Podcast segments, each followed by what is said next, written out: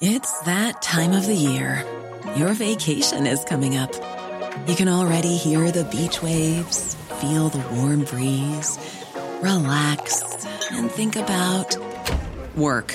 You really, really want it all to work out while you're away. Monday.com gives you and the team that peace of mind. When all work is on one platform and everyone's in sync, things just flow wherever you are. Tap the banner to go to Monday.com.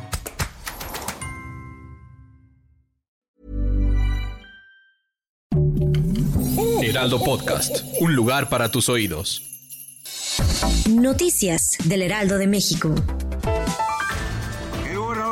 Del Mazo anunció que solicitará a la Fiscalía General del Estado de México que revise el caso del vendedor de tamales que fue atropellado y perdió la vida en Cotitlán Izcalli, en donde se liberó al conductor que presuntamente manejaba en estado de ebriedad. En el Salón de la Tesorería del Palacio Nacional, el mandatario estatal dijo que se brindará acompañamiento jurídico y económico a la familia del vendedor de tamales de Cuautitlán Izcalli. Este viernes el presidente Andrés Manuel López Obrador presentó un balance económico del año 2022 en el que destacó que México tiene la segunda moneda más apreciada frente al dólar y que se tiene récord en creación de empleos, en recepción de remesas e inversión extranjera. López Obrador estimó que las remesas llegarían a 60 mil millones de dólares este 2022 y también expuso que la inversión extranjera tiene una cifra récord. Esto tiene que ver mucho con el tratado con Estados Unidos y Canadá.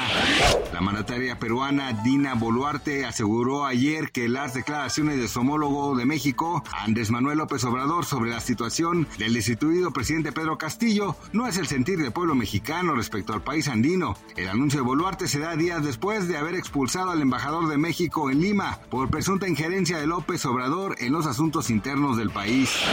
La Secretaría de Agricultura y Desarrollo Rural informó que está garantizado el abasto de uva para los festejos de Año Nuevo en todo el país, con una expectativa a octubre de 2022 de una producción nacional de 492 mil toneladas. Asimismo, cifras del Servicio de Información Agroalimentaria y Pesquera revelaron que en 2021 se cosecharon 452 mil toneladas de este fruto, de las cuales 358 mil 790 correspondieron a uva de mesa, que generó un valor de 9 mil 559 millones de pesos.